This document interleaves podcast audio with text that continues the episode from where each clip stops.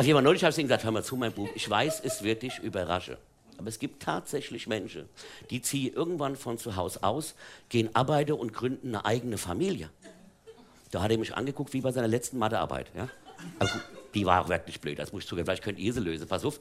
Malte fängt in drei Stunden Sippe Pokémon und hat dabei zwölf Kilometer zurückgelegt. Ja?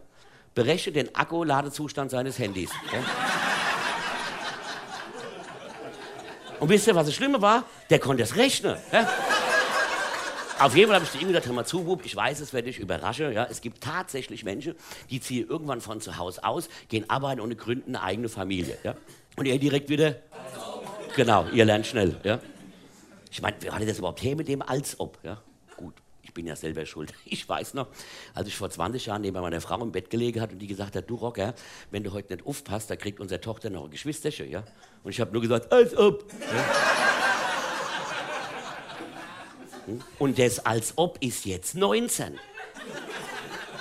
Leute, und der ist so faul, wenn der irgendwann vor Langeweile stirbt, ja, krieg ich das erst mit, wenn seine Kumpels anfangen, die Möbel rauszutragen.